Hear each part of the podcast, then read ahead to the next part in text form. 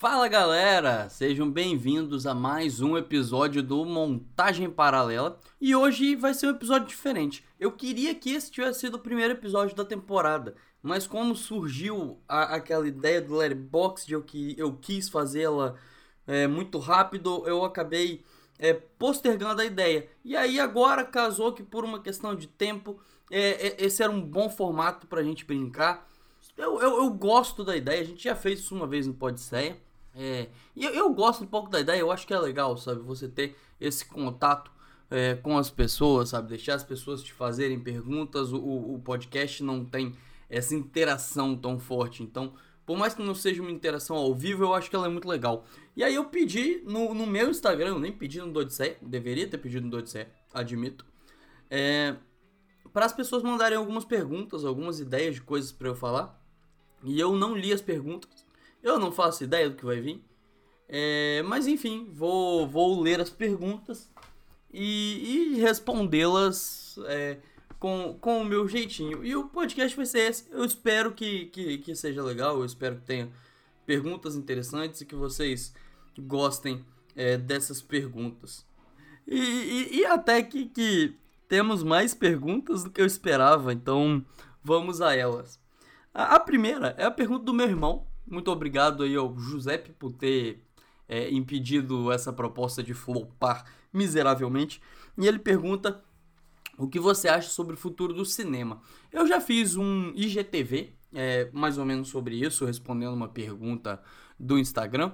E o, o futuro do cinema, ele ainda tá meio nublado, né? O cinema ele tá passando por mudanças. De maneira nenhuma o cinema vai acabar, nenhuma mídia acaba é, desse jeito sabe?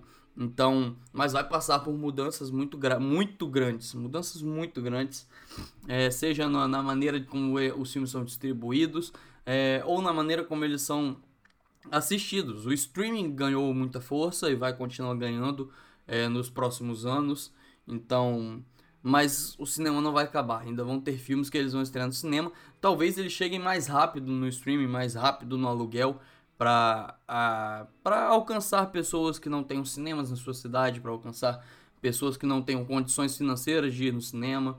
É, o preço do cinema também vai ter mudanças. Muita gente fala que ele vai ter que diminuir, muita gente fala que vai ter que aumentar. Então, temos, temos tempos nublados aí pela frente. Não, não é uma boa hora para fazer muitas teorias. Eu já fiz algumas outras nesse GTV, mas garantido é que o cinema não vai acabar. A, a segunda pergunta é do Pip, meu amigo Pip, que o Instagram dele é Insta do Pip. É, ele perguntou como Malhação está há tanto tempo no ar. É, e eu não, não sei a resposta para essa pergunta, não.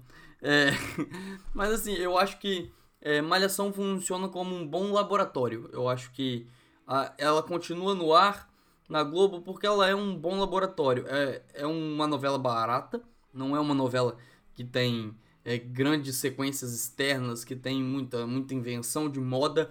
Então acaba sendo uma novela muito barata de se fazer e, e que revela muita gente. Então tem, tem esse lado muito positivo, sabe? Você revelar atores que vão é, fazer sucesso e vão continuar na casa, vão interpretar protagonistas em outras novelas e vão sair aí bem mais preparados para esse restante da carreira. Eu acho que tem, tem um lado bem interessante desse que eu acho que ainda pesa para a Malhação ser mantida no ar. E também é uma novela que é muito fácil de você diversificar temas, diversificar ideias.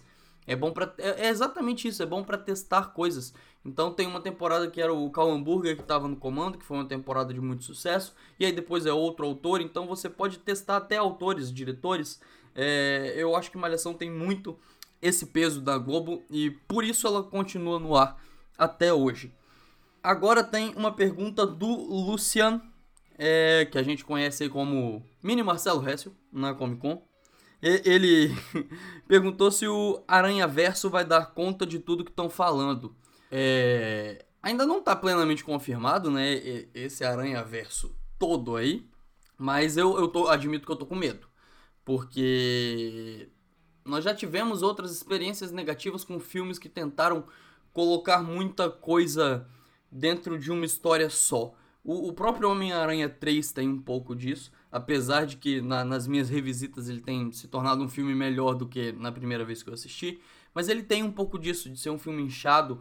Outros filmes da Marvel, filmes da DC. O, o cinema de super-herói tem alguns exemplos é, de filmes assim, que você tenta colocar muita coisa, você quer contar muita história e às vezes perde um pouco a mão. E eu acho que para você criar um Aranha Verso, é, você precisa de muita concisão e, e, e, de muitas peças que ainda não apareceram nessa história por completo.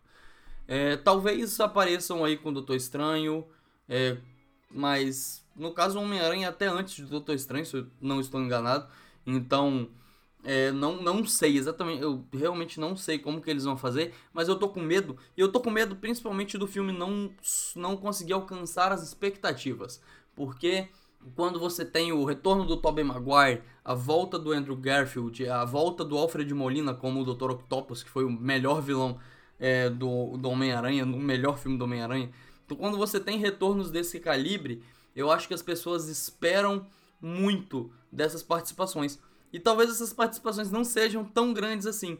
Então, o que talvez seria bom para o filme é essas participações não serem, é, não tomarem tanto, tanta conta do tempo de tela, mas que para os fãs eu acho que seria bastante decepcionante. As pessoas sairiam do cinema bastante chateadas por não verem é, o Tobey Maguire sendo praticamente protagonista do filme ou alguma coisa desse tipo. E eu realmente acho que, que a tendência é que isso não aconteça, sabe?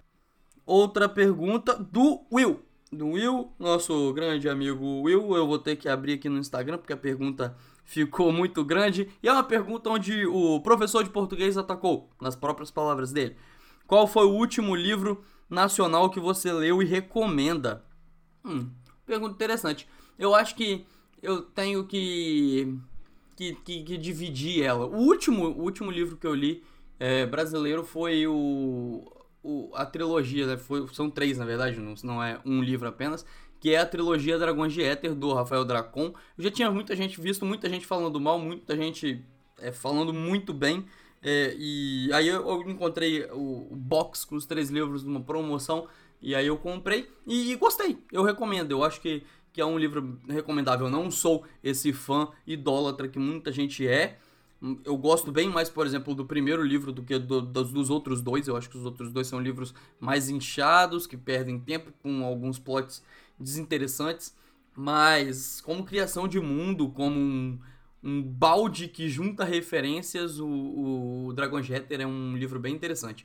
Ele consegue juntar contos de fada, música, é, cinema e, e a cultura pop como um todo dentro desse universo e, e tem umas saídas de fantasia que são muito interessantes, muito interessantes mesmo.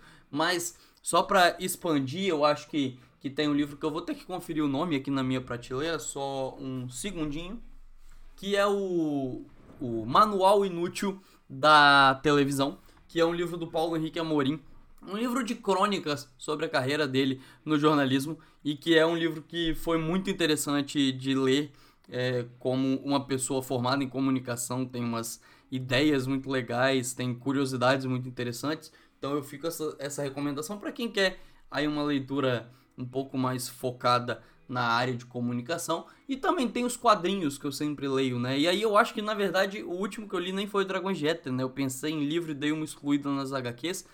Mas a, a última coisa é, brasileira que eu li foi o livro do Gustavo Borges, foi o último quadrinho dele que é Como Fazer Amigos e Enfrentar Fantasmas, que eu já sei que vai ter uma continuação. É um livro desenhado pelo Gustavo Borges, escrito pelo, pelo Eric Peleias, que é os dois são ótimos, conheci já os dois na Comic Con, tem autógrafo dos dois nesse livro e gosto, gosto bastante, fica essa recomendação.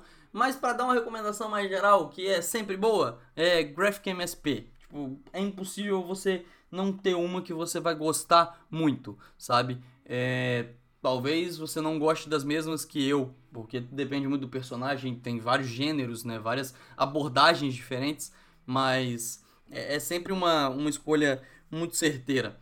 E aí agora vamos para Felipe Hoffman. Uma pergunta do meu querido Felipe Hoffman, que é eu não quero xingar o Hoffman aqui. Qual foi a primeira crítica que você fez? Lê ela aí.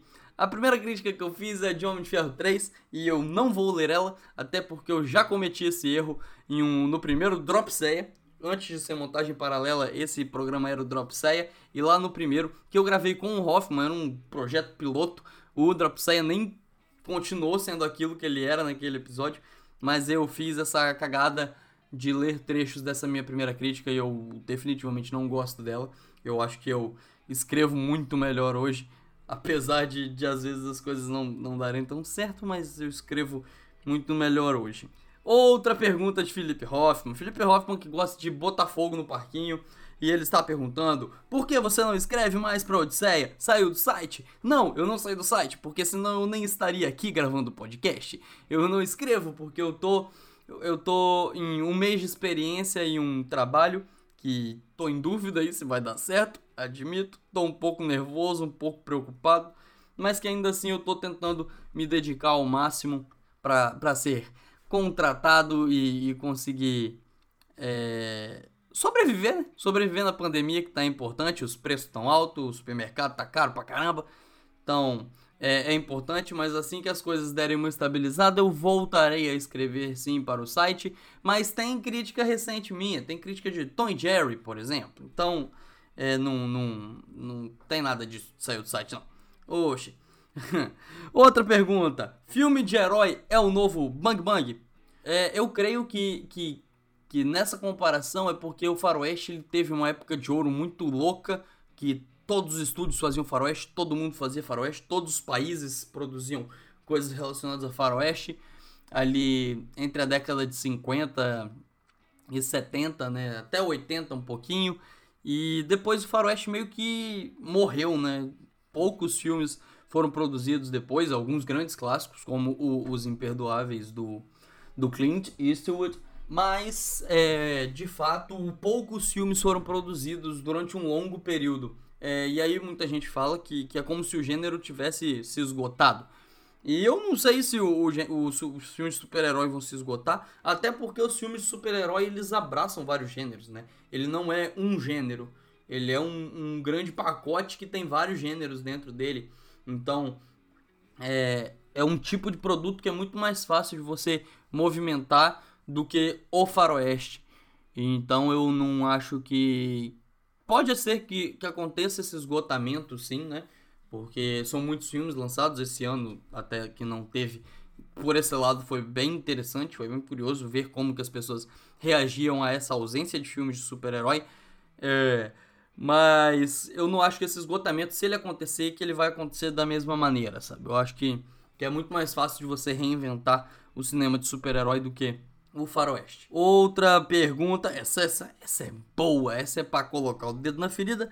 Por que o nerd não aceita mudança e diz que tudo é lacração? Porque é, é, é, é osso falar nerd, né, fazer essa generalização, porque eu acho que essa generalização é problemática porque não é todo nerd que faz isso, mas tem muitos, tem muitos que fazem isso sim, e que, e que simplesmente não aceitam, né, que o, o mundo mudou e que às vezes o seu quadrinho favorito, seu jogo favorito, seu filme favorito foi produzido em uma outra época e esquece de fazer essa relativização, podemos dizer assim, é, onde você entende que aquilo era um produto de uma época e que agora ele pode ser refeito, ele pode ganhar é, novas roupagens, novas abordagens e, e sobreviver de um outro jeito, encontrar com um outro público. Até porque tudo que vai ser refeito precisa passar por isso para encontrar esse novo público. O público de hoje é diferente, é tipo você pensar em um produto, sabe? Se você está em uma indústria e você não percebe que o seu consumidor mudou, que o seu consumidor está mais preocupado, por exemplo, com, com sustentabilidade e você simplesmente ignora isso. Você não pode ignorar isso, porque você vai parar de vender. Esse consumidor que se preocupa com, com com sustentabilidade, ele vai olhar para o seu produto que não tem nada de sustentável e vai deixar ele na prateleira. Então você precisa mudar, você precisa se adequar e o cinema, assim como toda indústria, também faz isso. Então quem fica preso no tempo só tá perdendo, vai continuar aí reclamando e não vai chegar a lugar nenhum. Essa outra aqui também é boa, eu já vou engatar porque ela também é de polêmica, é para quem tá tentando me fazer me queimar fazer com que eu mesmo me queime nesse podcast, que é crítica tem que ter nota. Vou dar nome aos bois, foi Jurandir Filho que colocou algo relacionado a isso no Twitter, que crítica tem que ter nota, que isso é obrigatório. Inclusive o argumento dele é que o Rotten Tomatoes precisa da nota. É, então, para começar, Rotten Tomatoes não significa porra nenhuma, irmão. Porra nenhuma! É só um agregador. É, e o, o, tipo de conta que ele faz, inclusive tem um texto sobre isso no site, é, não revela muito pouco sobre os filmes, sabe? Às vezes ele tá ali lá com um tomate podre e você tá compartilhando tem tipo 10 críticas escritas. Então, é, o extrato do, do Rotten não é exatamente esse extrato certeiro que essas pessoas tentam se apoiar. Mas, enfim, no, no, no, geral, a gente já falou muito sobre nota nos dois podcasts que eu gravei com o Diego no final do ano passado e no, no último episódio que saiu. Mas a crítica não tem que ter nota. Não existe essa obrigação você faz da maneira como você quiser. Tem críticos que gostam de dar nota. Eu gosto de dar nota. Eu acho que, que tem um lado interessante e que também tem um lado que ajuda. É, tanto no Letterboxd para a pessoa ir na sua crítica, é, porque aí às vezes tipo, é um filme que tá todo mundo dando 4, você dá 2. A pessoa vai parar e vai falar: opa, por que, que ele deu 2? Vou lá ler o que ele, que, que ele escreveu. Então, tem esse lado, esse lado é muito interessante, é muito importante, como chama atenção. Também tem um aspecto de, de SEO, de leitura para sites, né, que as pessoas fazem leitura na diagonal e elas querem saber uma nota, elas querem já ter esse resumo, e aí vai ser dependendo da nota que elas vão ler o seu texto, sabe? Porque primeiro elas querem ver se você gostou ou não, e aí é depois que desse momento que, que vai rolar uma leitura para dizer se concorda com os argumentos, para refletir sobre argumentos. Então, a nota tem esse papel. Você às vezes não colocar a nota só afasta a pessoa. Então, eu sou um crítico rendido a nota, mas não, não é obrigatório ter nota. Você pode fazer como você quiser. O que você sabe sobre cinema são suas qualificações, a sua escrita, a maneira como você organiza o texto que te transformam em um crítico, não um número no final do texto, ou no início, ou do lado. Então, não precisa ter nota. É, outra pergunta aí que eu, eu gostei dessa pergunta, achei interessante. Mas eu vou ter que abrir para lê-la toda, porque não deu para ler o finalzinho. Existe realmente filme ruim? Ou as pessoas confundem filme ruim com um filme que não as agradam? É, é, é interessante pensar sobre isso. E eu acho que existem os dois, sabe? Existem sim filmes que são realmente ruins. É, e aí a gente também tem que diferenciar, porque às vezes você tem aquele filme que ele se assume como um filme ruim e ele quer ser um filme ruim, ele quer ser um filme B, e isso não é necessariamente um problema, porque ele está dialogando com, com um público específico, com um gênero, com uma construção estética específica, e que se o filme faz isso bem, é, ele funciona como filme. Né? Talvez você não vá gostar, mas ele funciona dentro desse dessa bolha que ele criou pra si, né? Dentro desse mundinho particular dele. E cada filme tem um mundinho particular, cada filme é um filme. Então, isso pode sim acontecer. Mas tem sim filmes que são realmente ruins, aqueles filmes que você assiste e você fala, não, cara, não tem como salvar isso. É...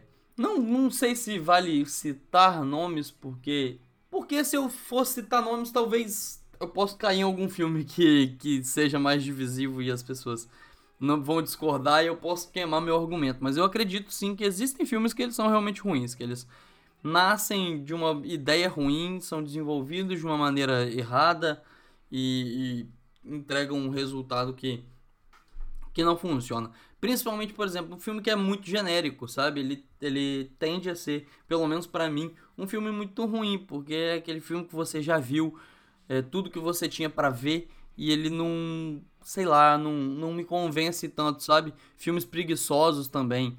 Tem uma série aí que não, não vou, vou deixar aí, mas tem um, um, um herói que voa. Que eu tô achando ela extremamente preguiçosa. Eu sei que tem gente que tá gostando, tem gente que tá gostando muito, mas eu tô achando ela extremamente preguiçosa. E isso tá me desanimando, porque eu acho que não tem nada de novo, não tem ninguém ali tentando fazer algo diferente, sabe? Nem tentando. Então você simplesmente joga no lugar comum e você nem tenta brincar com o que você tem. Às vezes esses filmes que eles se declaram como filmes B e que são os filmes que muita gente considera ruins, eles fazem coisas mais interessantes do que essas, esses produtos mais preguiçosos. Mas também tem sim é, essa parada das pessoas classificarem como ruins é, um filme que não, não as agrada. Eu já vi isso acontecer muito, sabe? Que é quando a pessoa dá aquela opinião que, que ela se coloca como alecrim dourado. Como se o filme fosse feito para ela. E filmes não são feito, feitos para pessoas particulares, né? Por motivos óbvios. Então, assim, o filme não foi feito para você.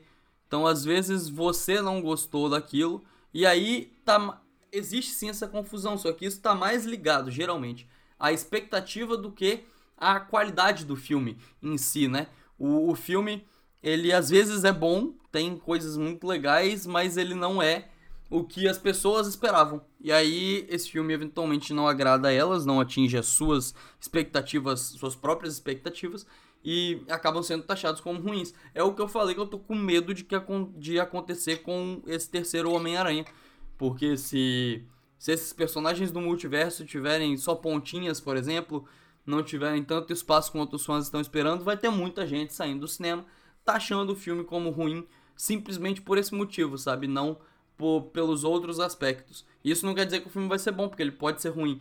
Mas você consegue ver como muita gente taxa um filme ruim por motivos que não são os mais importantes. E aí eu acho que, que pode rolar um pouco dessa confusão, sim. Essa pergunta, inclusive, foi do Island. Então, muito, muito obrigado. Não tinha lido o nome antes, acho eu. Talvez eu li, e aí se eu li eu vou cortar isso aqui na edição. Se eu, se eu não cortei é porque eu não li. Vocês já entenderam. Mas tem aqui outras três? Isso, são outras três perguntas. O Oscar desse ano vai ser mais fraco? Essa é, essa é, é uma pergunta que ela tem, tem um lado complexo aí. Porque, de fato, eu acho que algumas categorias estão com suas listas mais fracas em muitos anos. Mas acaba que quando você fala que vai ser um Oscar fraco, pode diminuir filmes que são muito bons, filmes que eu gosto muito, pelo menos. Eu gosto muito de O Som do Silêncio, ou Sound of Metal, porque eu ainda me recuso a falar o nome em português. Eu não acho que ele, ele tem tudo o que o nome em inglês consegue passar, todos os trocadilhos, mas também gosto bastante de, de Meu Pai, gosto bastante de Nomadland, gosto bastante de Minari. Então eu acho que você por você falar, por exemplo, sobre o set de Chicago, é, que eu não gosto, é um filme que eu acho bem mediano. É, estar no Oscar, isso baixa um pouco a qualidade da lista, mas ao mesmo tempo é, eu não sei se é algo desse ano, porque, por exemplo, na minha realidade, o set de Chicago estaria no Oscar em qualquer ano que ele fosse lançado, porque ele tem essa cara de Oscar bait, então eu acho que ele estaria no, em qualquer edição do Oscar com pandemia ou sem pandemia. É, em alguns casos isso pode ser um pouco diferente. É, eu vou dar um exemplo. É, só que aí eu acho que pode ser mais porque grandes filmes foram segurados ou foram adiados. E não necessariamente porque os outros filmes são, são ruins. Mas em outros casos pode ser realmente porque sobrou, porque a sobra é, é realmente inferior. É, e aí eu posso dar o exemplo da Itália, por exemplo. A Itália no Oscar de filme estrangeiro, né, de filme internacional, é, cada país, para quem não sabe, manda um, um, concorrente, né? E o concorrente da Itália seria um, um filme que ninguém falou é, exatamente qual é esse filme, mas o papo é que tinha um candidato muito forte. E os produtores decidiram não lançar o filme no ano passado e nem até agora, por conta da pandemia. Então esse filme foi segurado, ele vai sair só mais pro final desse ano, então é, grandes são as chances dele entrar no próximo Oscar. Mas com isso, acabou que a Itália ficou com poucas chances, com poucas chances não, com poucas opções de filmes para indicar. Então a gente tem é, três filmes italianos que estavam ali nessa disputa. Tinha o Pinóquio, que é um filme mediano e que acabou conseguindo indicações até justas em categorias técnicas, né, de direção de arte, maquiagem, que realmente são aspectos muito bons é, dentro de um filme que não é tão bom assim. É, então tava entre pro, pro indicado né, de filme internacional, tava entre Pinóquio, entre Fábulas Ruins, que é um filme realmente ruim, uma fábula bem ruim, que eu assisti na, na Mostra de São Paulo e que não é um filme que, que me agradou, que me convenceu, é uma crônica social que tem um pouco de suspense e, uma divergência política ali, mas as coisas não se encaixam muito bem, não, não, não me agradou, definitivamente não me agradou. É, apesar de ter alguns momentos impactantes, né, não, não me agradou no geral. E também tinha Noturno, que é um documentário que estava se fortalecendo por pegar carona é, no sucesso de Honeyland, né? É muito raro um, um filme ser indicado a, a, filme estrangeiro e documentário ao mesmo tempo, mas depois de Honeyland muita gente tentou fazer isso, inclusive o Brasil com o Babenco, inclusive a Romênia com o Collective, que aí conseguiu, conseguiu as duas indicações, está indicado em ambas as categorias. É um filme bem interessante, esse Collective fica a, a dica. Não sou o maior fã dele, de Rubem Minha Garrafa, mas é um filme que eu, que eu, que eu gostei. É, mas o Noturno ganhou força por, causa, por conta disso e ele acabou sendo o indicado. Mas eu também assisti esse filme na Mostra de São Paulo. Ele era um dos filmes mais comentados da mostra. Eu, eu corri para assistir ele porque eu tava com medo dele acabar e eu achei um filme muito fraco. Um documentário muito muito quebrado, que não, não, também não funcionou nem um pouco comigo. É muito lento, arrastado. É, não funciona em diversos aspectos. E ele acabou sendo indicado. Então por, por conta da pandemia, a Itália precisou indicar um filme que, que não era tão bom. Mas também, ao mesmo tempo, volta na, naquela questão, ele não funcionou comigo. É, eu vi muita gente elogiando esse filme, então ele pode ter funcionado melhor para outras pessoas e talvez as pessoas da Itália que votaram realmente gostem do filme, né? Um, é, eu tô fazendo essa suposição, mas talvez lá para eles, quem sabe o Noturno já não seria o indicado por todos esses aspectos. Por achar que, que por conta de Honeyland o filme teria força, por, por realmente gostar dele. Talvez os jurados da, da comissão italiana realmente achassem Noturno um filme incrível. E aí ele poderia até ganhar, é, no final das contas, desse grande filme que. desse grande filme secreto e desconhecido que estava sendo comentado. Então eu acho que é, é muito difícil taxar é, que o Oscar vai ser mais fraco mas é, algumas categorias estão, estão bem fracas. Outras estão legais, tipo, melhor atriz é uma categoria que está muito interessante. Melhor ator eu também estou gostando de como está a campanha, apesar de do Delroy Lindo, é, do Snob ao Delroy Lindo ser um absurdo, mas tende a ser o Chadwick Boseman o vencedor, e aí tem outros nomes bem legais. É, a categoria de atriz coadjuvante também está muito forte. Então a gente tem algumas categorias com muita força e outras com menos. Mas aí é, acaba de novo caindo na opinião. Eu acho algumas das categorias mais fracas dentro dos últimos anos, mas eu não, não sei se a gente pode culpar tanto assim a pandemia, porque o Oscar sempre tem dessas coisas, né? É uma premiação, é feito por pessoas, não é não é infalível. Então deixa de indicar coisas boas, indica coisas ruins com, com, por conta de lobby. E, e isso acontece tanto em anos normais quanto é, em, nesse ano onde o novo normal, entre aspas, tomou conta da gente, né? Agora só tem mais duas perguntas. A primeira é. E, e as duas estão ligadas. Eu li que as duas as duas estão ligadas. Não sei qual seria melhor eu fazer primeiro. Acho que é essa. É, e os adiamentos em 2021, como ficam? É, alguns adiamentos ainda vão acontecer, mas a tendência é que eles diminuam é, a nível mundial, porque grandes mercados já estão voltando a funcionar. Né? A China está vendendo ingressos pra caramba, a Inglaterra está voltando a abrir seus cinemas, teve uma nova parada, mas já voltou, já está voltando a abrir novamente os Estados Unidos, que Los Angeles e Nova York estavam com cinemas fechados, e isso estava pesando muito na decisão de adiar certos blockbusters. É, já estão com, com os cinemas reabrindo, né? São os, os, dois maiores mercados americanos. Então, e a vacinação por lá tá, tá, tá realmente tendo substância, tendo alguma velocidade, né? Então, é, a tendência é que com esses mercados reabrindo, os filmes parem de ser adiados. É, mas aqui no Brasil a situação já é um pouco mais complicada, porque aqui a gente está em um pico enorme da pandemia, é um pico que talvez demore para passar por diversas questões, questões de governo, questões de responsabilidade da própria população, é, a falta de vacina e tudo mais, são vários fatores que influenciam nessa grande merda em que estamos afundando no momento, mas é, o cinema ele tá fechado, né? Ele tá fechado na maior parte das cidades. As cidades que ainda estão abertas estão com pouco público, então as distribuidoras estão segurando muitos filmes e isso vai, eu vou voltar a comentar sobre isso na próxima pergunta, mas estão segurando muitos filmes, então é, o que pode acontecer é essa demanda mundial fazer com que os filmes estreiem de maneira digital, assim como o Liga da Justiça, o Snyder Cut, é, foi colocado para aluguel junto com a estreia nos Estados Unidos, assim como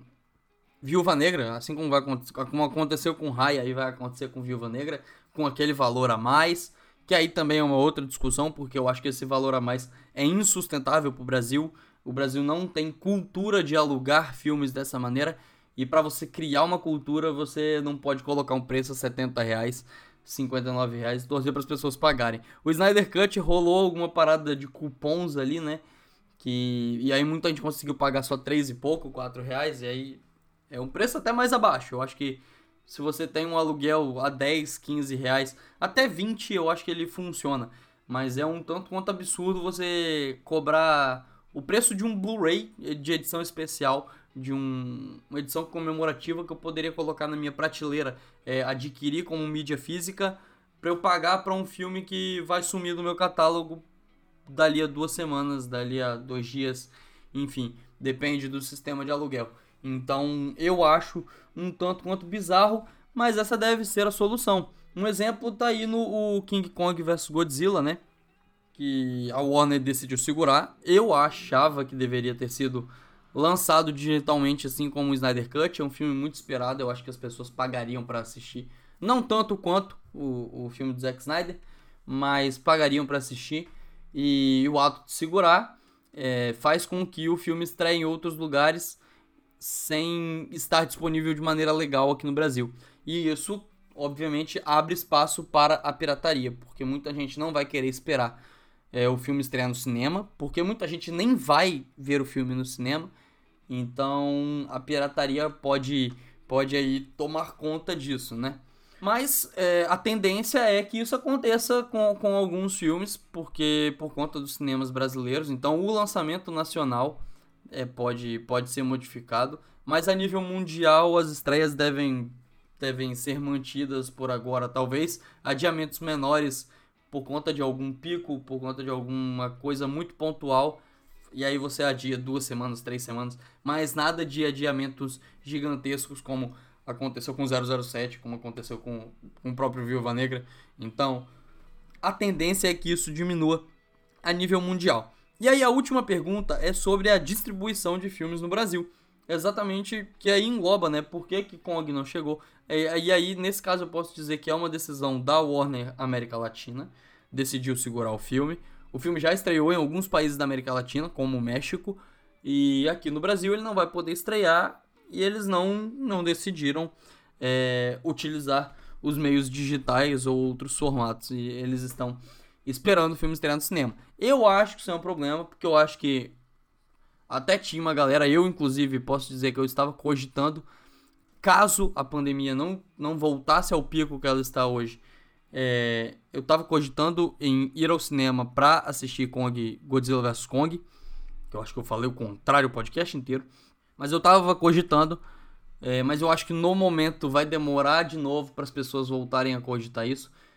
Tem uns doidos, tem, sempre tem os doidos que, que assistem qualquer coisa que estiver passando só para sair de casa, né? Porque tem aquela parada da sanidade mental, é, essas balelas aí. De, de nossa, não posso ficar em casa, que senão eu vou sofrer e aí eu vou ter outros problemas. Mas enfim, né? não, não vou falar isso porque eu não sou psicólogo. Mas calma aí, rapidinho. Amor, vem cá. Não, não é só pra você participar aqui rapidinho. Porque. Ai. Porque eu falei que eu não sou psicólogo. E aí, o que, que você acha das pessoas falarem que não podem ficar em casa e precisam ir no cinema de qualquer jeito para ver qualquer merda, porque senão vai ficar doido? O que eu acho? É. Egoísta, né? Pode falar aqui mais perto. Você é psicóloga. Fala aí. Fala aí. É só pra eu ter aí um posicionamento oficial de quem estuda. Ah, eu acho que hoje em dia as pessoas estão muito assim, é, sei lá, muito pensando em si. Amor, como que você faz isso comigo, porra? ah, eu acho que hoje em dia as pessoas estão egoístas demais, né?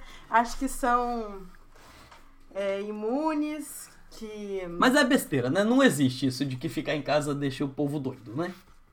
Assim, o que acontece é que é, se a gente fica em casa e tem que lidar com as nossas próprias questões, ficar em casa isolado, é, querendo ou não, ter que lidar com as nossas próprias questões de forma forçado. Sim. É, então as pessoas elas estão preparadas para ficar consigo mesmas, né? É, mas aí você sair pra ir no cinema porque foda-se, só porque você quer ir também é meio idiota. É. Não tá pensando no outro também, né? Exatamente. Muito obrigado pela participação aí de, de especialista no assunto. É. Isso vai ser mantido na íntegra, logicamente. É. Mas eu acho que é uma grande balela.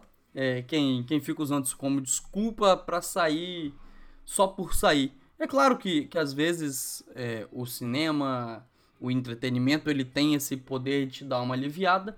Mas, por exemplo, você pode assistir filme em casa, sabe? E, e ter essa mesma sensação de alívio sem precisar ir ao cinema e colocar você ou os outros em risco. Mas muita gente faz isso. Mas, no geral, as pessoas vão demorar muito para voltar a criar essa confiança que estava sendo criada.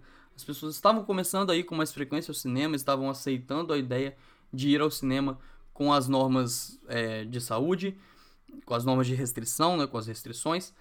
É, mas eu acho que isso vai demorar para voltar. Então, Kong vai eventualmente estrear no final de abril, provavelmente.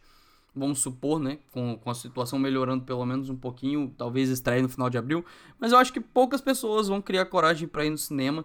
E aí, com o filme estando em ótima qualidade na internet, ele pode acabar sendo outra vítima da pirataria. Então, eu pretendo fazer um podcast, eu pretendo arrumar um convidado que realmente entenda sobre distribuição de filmes nacionais, porque tem questões de acordos e, e outras, outros fatores que eu não tenho conhecimento é, para citar. Mas é, eu, eu, eu realmente pretendo fazer esse podcast em algum momento. Mas a gente pode dizer é, por alto que isso vai ter que mudar, né? Porque os filmes vão sair mais rápido digitalmente nos Estados Unidos. E aí, se demorar, se a chegada ao Brasil demorar muito, é, os filmes vão perder. Porque aí a gente também está falando de, de filmes de do cinema caro. Então, às vezes não vai rolar de você pagar 50, 60, 70 reais, dependendo do lugar, dependendo do, da categoria que você paga, meia inteira, é para assistir um filme que, que que está disponível de outras maneiras. Então, é, vários desses aspectos vão ter que ser revistos. É, não sei como que eles vão ser revistos, não sei quando, mas eu acho que eles vão ter que ser revistos. Para evitar algumas coisas, como esse caso do Kong ou como é o caso do Bela Vingança, que está indicado ao Oscar. Era para ele estrear agora, a previsão é, ele vai ser lançado digitalmente em todos os lugares do mundo, aqui no Brasil é, eles estão querendo lançar o filme no cinema, aproveitar esse hype, né, um filme indicado ao Oscar, é um filme que muita gente não esperava que fosse indicado ao Oscar, e teve várias indicações, então é um filme que está sendo muito esperado, podemos dizer assim, mas que era para ele estrear agora, agora que saíram as indicações ao Oscar, né, porque se esperar a premiação acontecer, por exemplo, o filme pode sair de mãos vazias, e aí toda essa força meio que vai pro saco, né, então, o ideal era que seria ter esse filme estreando agora. Isso não vai poder acontecer e aí a distribuidora não quer lançar ele digitalmente. Então, eu não sei, como eu disse, talvez o acordo impeça essa mudança repentina de lançamento. É uma possibilidade. Mas também eu acho que existe um pouco desse conservadorismo do mercado brasileiro e, e aí vai acontecer de que, que muita gente que gosta de assistir os filmes do Oscar, que acompanha o Oscar, vai procurar outros meios de assistir o Bela Vingança. E esses meios são meios piratas. E aí, quando o filme estrear, pode correr o risco do Oscar já não estar tá mais em alta e ele não ter ninguém, ou até mesmo que o Oscar esteja em alta, pode ser que as pessoas já tenham assistido de outras maneiras. Então, é, não, não acho que, que o filme vai conseguir ganhar. É um, é um filme pequeno, não é um filme que que tem um público para além dessa galera que acompanha o Oscar, sabe? Talvez se ele ganhar um prêmio muito grande, como um prêmio de melhor direção, até melhor roteiro de repente, mas eu acho que melhor direção ou melhor atriz seriam o, o, boas boas possibilidades aí, porque quando você coloca um vencedor de melhor atriz, mesmo que você lance ele depois do Oscar, é, rola aí um peso, acho que chama muita gente para assistir. Mas é um risco, porque e se o filme não ganhar isso? Aí você desmonta toda a sua estratégia de lançamento e você vai ter que lançar ele digitalmente depois do Oscar, sem hype, é num ponto onde todo mundo já assistiu o filme. E aí vai ser, será que quantas pessoas vão pagar aluguel? É, é um aspecto questionável. Então, toda essa questão da distribuição, ela vai ter que ser revista. Eu espero conseguir gravar um podcast mais completo sobre isso em algum momento desse ano, mas por hoje foram esses palpites. E, e, é isso. Acabaram as perguntas. Deixa eu dar uma olhada no Instagram, ver se alguém mandou uma pergunta de última hora. No caso, a minha internet caiu. Mas a gente vai ver aqui agora nesse instante. Assim que o Instagram atualizar. Vamos curtir uma foto, uma foto muito bonita que o Tsuki postou do metrô. Vamos ver aqui uns stories. E vamos conferir aqui se mais alguém mandou. E não. Tururu. Vou terminar esse podcast com a, a flautinha.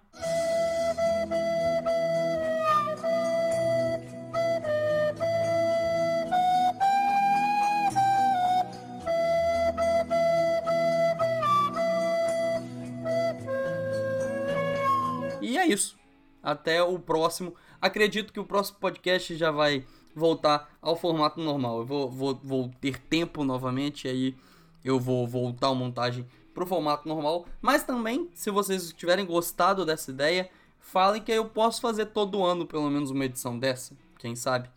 É, e enfim, é isso.